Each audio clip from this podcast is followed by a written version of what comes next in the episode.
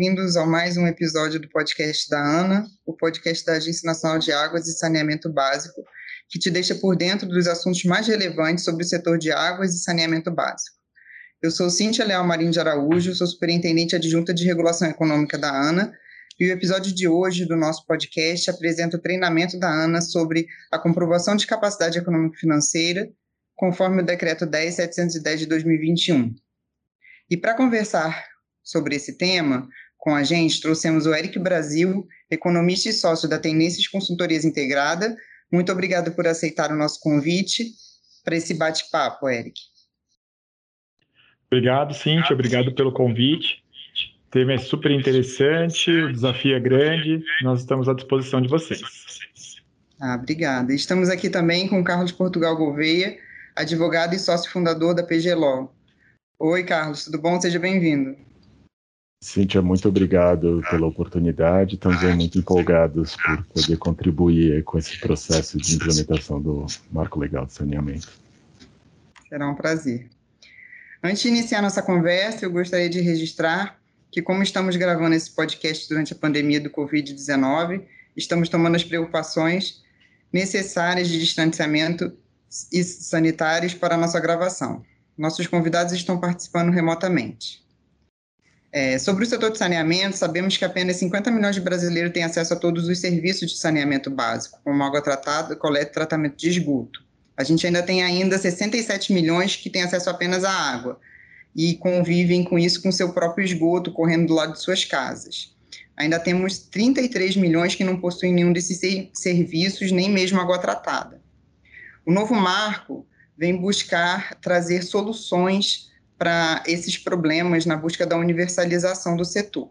E para isso ele estabeleceu metas de universalização é, de 99% de água e 90% para coleta e tratamento de esgoto. O atingimento dessas metas é de responsabilidade dos titulares dos municípios. E uma das formas de se buscar a universalização é por meio da implementação de aditivos aos contratos vigentes que não têm metas condizentes com as do marco. Neste momento, é preciso que o operador de serviço comprove que consegue atingir essas metas por meio da comprovação de capacidade econômica financeira. Ele precisa comprovar que tem recursos suficientes para fazer os investimentos necessários à universalização. As metas foram estabelecidas ao novo marco, assim como a exigência de comprovação de capacidade econômica e financeira, e o passo a passo para isso foi instituído pelo Decreto 10710 de 2021. Essa avaliação de capacidade econômico-financeira será feita pelas agências reguladoras infranacionais. E assim, a ANA tem uma atribuição de promover a capacitação dessas agências infranacionais. E isso, dessa forma, a gente está buscando desenvolver um curso sobre o decreto, que vai se iniciar nas, nas próximas semanas. Então, é, a gente queria falar um pouco mais do tema, dar mais detalhes do curso, é, e queria apresentar para vocês, né? Já apresentamos o Eric e o Carlos. Eles foram contratados pelo num apoio do Banco Mundial para capacitação. É, então, a, a Tendências Consultoria, em consórcio com o escritório de advocacia PGLO, foi contratado para desenvolver o desenho desse, desse estudo, desse, dessa capacitação. Então, a gente vai ouvir um pouquinho deles sobre tanto o tema de capacidade econômica financeira, como como vai ser feito esse curso. Então, vamos iniciar aqui. Queria fazer a primeira pergunta para o Eric, é, direcionando como que você acha que o decreto, é, o decreto ele, o decreto 10710, ele estabelece a metodologia de comprovação de capacidade econômica financeira dos prestadores de serviços públicos, né, de abastecimento de água e esgotamento sanitário, buscando é, viabilizar o cumprimento das metas de universalização. Aí eu queria que você falasse um pouquinho brevemente o que, que é essa avaliação de capacidade econômica e financeira e quais os desafios do ponto de vista econômico? Perfeito, perfeito. Vamos lá. É, o, o, decreto ele, ele, ele, é bastante claro no, nos principais temas que devem ser endereçados na análise da capacidade econômica e financeira desses prestadores. E ele basicamente divide essa análise em dois blocos do ponto de vista da análise econômica, efetivamente falando, tá? O primeiro bloco se refere à avaliação de indicadores econômicos financeiros da, da companhia, do prestador de serviço. Então, o que se espera ali é uma análise dos do demonstrativos contábeis da empresa, de alguns indicadores que o próprio decreto já traz como referência, que tem a ver com a saúde financeira da empresa, com a capacidade que ela tem de se capitalizar com o objetivo de fazer os investimentos necessários. Então, seria uma primeira etapa, um primeiro bloco. E um segundo bloco é a avaliação da, é, é, da operacionalidade, da qualidade do plano de negócios da empresa, ou seja, a avaliação da capacidade econômica financeira do ponto de vista de você avaliar o plano de investimentos que está sendo proposto, né, a, a, a, os critérios financeiros para captação dos recursos, o fluxo de caixa que vai ser gerado, efetivamente olhando numa, numa análise prospectiva a confiabilidade da forma como aquele prestador de serviço é, é, pretende endereçar os investimentos necessários para o atingimento das metas de universalização. Obviamente, como as metas de universalização elas são é, bastante ambiciosas, necessárias mais ambiciosas, esse trabalho de análise de, de capacidade econômico-financeira ganha muita importância, porque a gente não tem tempo para errar, não há espaço para que a gente é, faça parcerias, para que o poder público faça parcerias com iniciativa privada que depois se demonstrem incapaz de conseguir cumprir o que precisa ser cumprido. É, e para a gente garantir que nós não teremos grandes problemas ou muitos sustos nesse processo e descobrir depois a inviabilidade de se cumprir as metas pela falta de capacidade dos parceiros privados, essa análise prévia, esse momento de análise prévia da real capacidade e do plano de negócios que vai ser implementado para captar os recursos e fazer o investimento, ganha ainda mais relevância, fica muito importante. Se a gente faz uma avaliação né, inicial bem feita, criteriosa, de forma clara, e esse é o objetivo do decreto, esse é o objetivo da norma referencial número 2 da própria ANA, que também vem complementar ao decreto. A gente começa com o pé direito esse processo e, naturalmente, lá na frente, nós teremos, teremos menos surpresas desagradáveis com alguma incapacidade de cumprimento das metas. Tá ótimo. Obrigada pelos esclarecimentos, Eric. Queria pedir para o Carlos agora, se puder falar para a gente dos desafios jurídicos, né, de comprovação da capacidade econômica e financeira. Acho que são muitos, né, Carlos?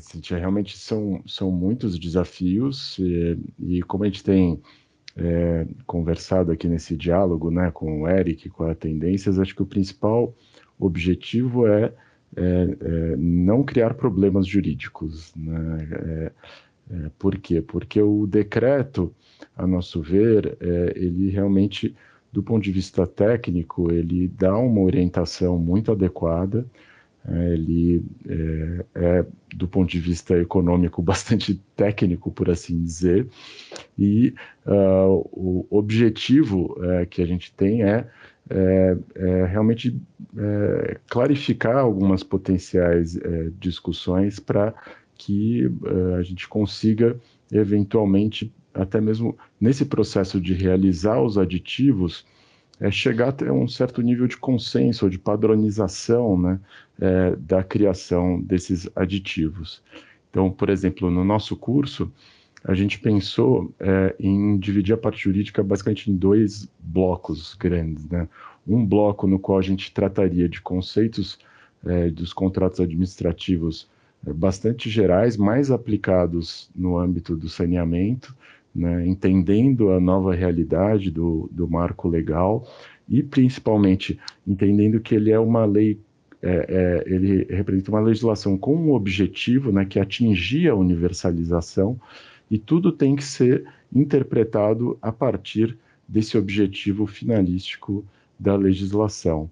E, uh, nesse sentido, uh, a gente pensou também em ter um, seg um, outro, um segundo módulo jurídico aí, né, que complementaria a análise técnica orientada pelo Eric, que seria uh, uma, um módulo bem mais concreto, né, no qual a gente realmente buscaria discutir até mesmo ao final um modelo de aditivo contratual para é, auxiliar o setor como um todo a ter essa é, maior harmonização né, no aspecto jurídico, para justamente evitar que você tenha algumas dissonâncias que podem vir assim de, de termos, às vezes, né, que você acrescenta a um aditivo é, que eventualmente não estão em consonância com a análise econômica e podem gerar alguma é, também é, interpretação diversa caso algum desses contratos venha a ser judicializado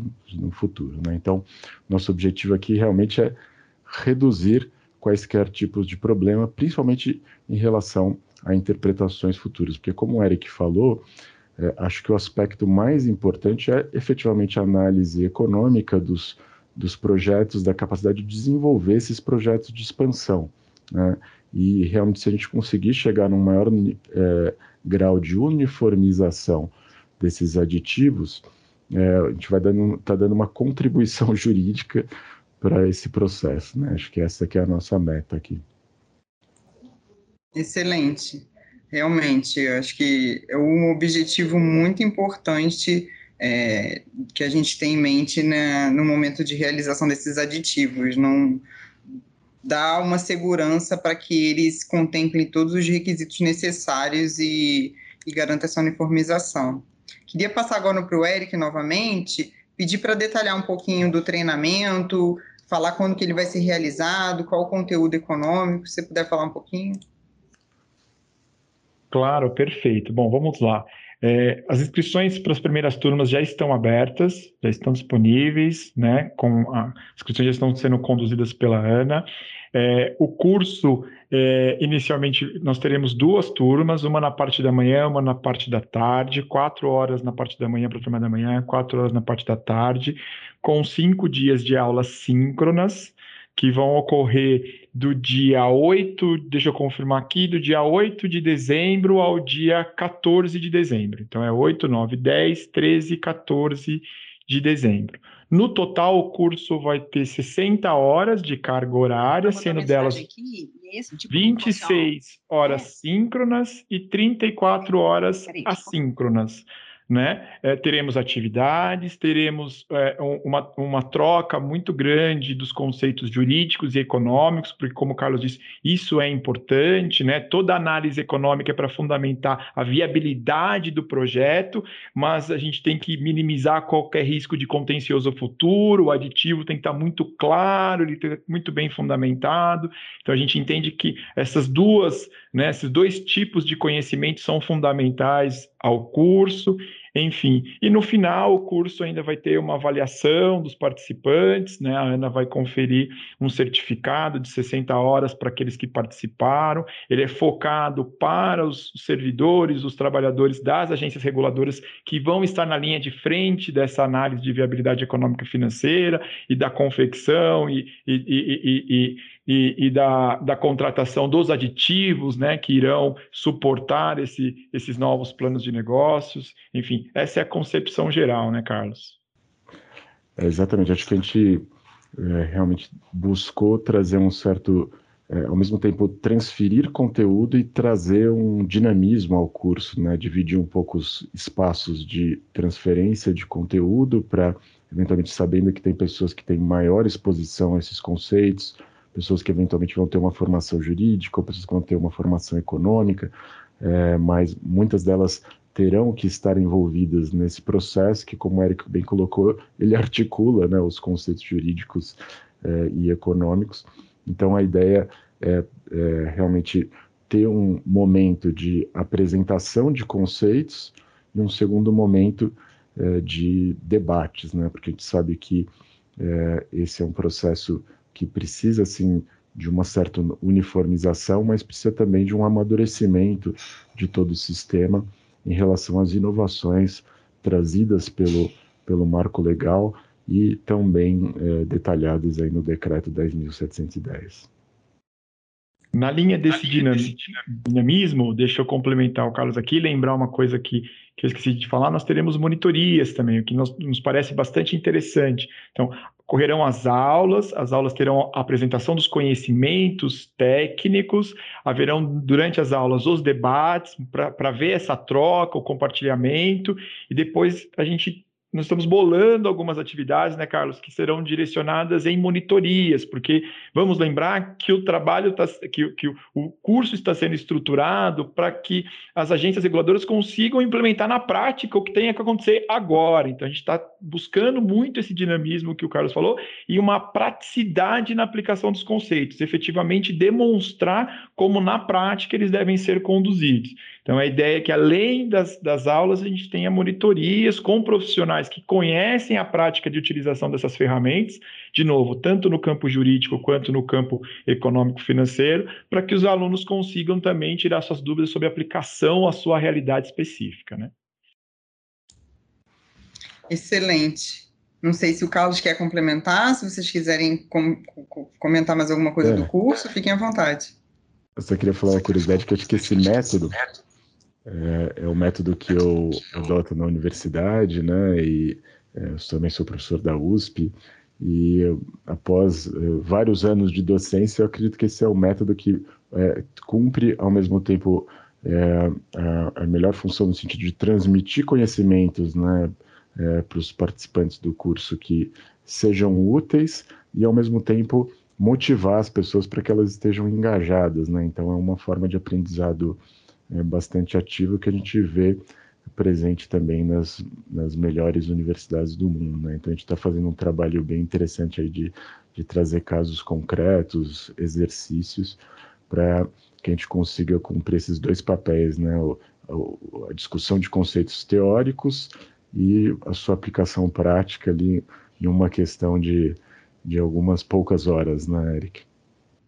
Tá bom, gente, excelente. Eu acho que é, é, um desafio enorme, né? Assim, esse decreto e essa parte de, de verificação da capacidade econômico-financeira, ela traz uma complexidade muito grande, é, como o próprio marco, né? Tem os conceitos econômicos são complexos, são bem detalhados no marco. Acho que os aspectos jurídicos eles são muito sensíveis, é, dada toda essa transição é, de, da lei, né? Do novo marco. Então, acho que é, será excelente ter esse curso, ter, ter vocês apresentando todos esses conceitos. Eu sei que já, eu já recebi várias mensagens é, de colegas ansiosos já perguntando onde que faz, então vou ressaltar aqui no site da Ana tem, tem as informações sobre, sobre a inscrição e que além disso o curso vai ser gravado e depois vai ser disponibilizado na plataforma da Ana para acesso aos demais que não, não tiverem, não conseguem, tanto para rememorar, né, para rever o curso, que eu acho que eu acho que sempre é, ressaltar alguns aspectos, né, lembrar de alguns pontos, eu acho que sempre vai ser importante, como para outras pessoas que não tiverem oportunidade de, de acessar o curso, o problema de agenda.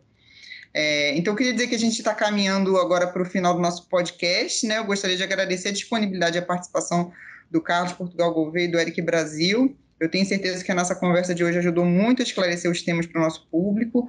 Agradeço a, equipe técnica que nos deu apoio para essa gravação. Gostaria de passar a palavra para os nossos convidados para eles deixarem uma mensagem final aos nossos ouvintes.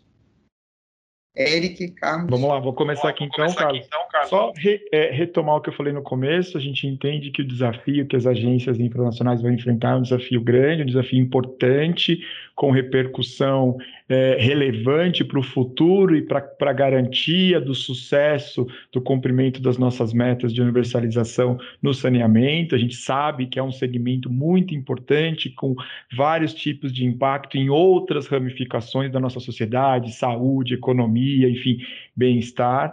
É, e, e, a gente entende que esse curso vem para ajudar nesse momento, a gente entende que é importante que ele seja bastante aplicado, nós estamos nos esforçando nesse sentido, esperando todo mundo né, que tem interesse, que vai fazer, para trocar essa, essa figurinha com a gente, para aprender conosco, para trazer experiência também, porque vai ser bastante rico a troca com as próprias pessoas, com os próprios servidores que estão ali na linha de frente.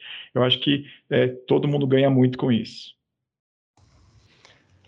É, também, Cíntia, eu é, realmente é uma honra né, poder participar desse processo. Eu felicito aqui a você em, em seu nome, sentir todos os funcionários da ANA e das demais agências reguladoras né, pelo esforço que a gente identifica que todos estão fazendo para a implementação do marco legal, é, porque realmente a esperança de atingir a universalização do saneamento para o Brasil é algo é algo fantástico, né? Como o Eric falou, as repercussões são tremendas. Num primeiro momento, lógico, a gente pensa na saúde de todas as pessoas que vão ser eventualmente beneficiadas, mas a gente sabe que por trás também está o próprio desenvolvimento econômico do país, né? Então, é, ficamos felizes aqui de podermos dar essa essa pequena contribuição aí de é, tentar evitar problemas nesse processo né, e de implementar aí os objetivos da lei que são realmente é, é muito, muito é, criam uma esperança muito grande aí de uma transformação é, realmente de uma dívida é, secular que o nosso país tem com a, com a nossa população. Obrigada, Carlos. Agradeço. Agradeço a vocês. Acho que realmente é um desafio enorme e é muito bom poder contar com vocês é, nessa, nessa nossa batalha aqui na busca, acho que, da universalização. Acho que todas as normas de referência que nós, nós estamos construindo, elas buscam né, atingir esse objetivo da universalização, criar incentivos claros, objetivos, para a gente atingir esse, essa, né, esse objetivo máximo que é levar o saneamento para todos no nosso país.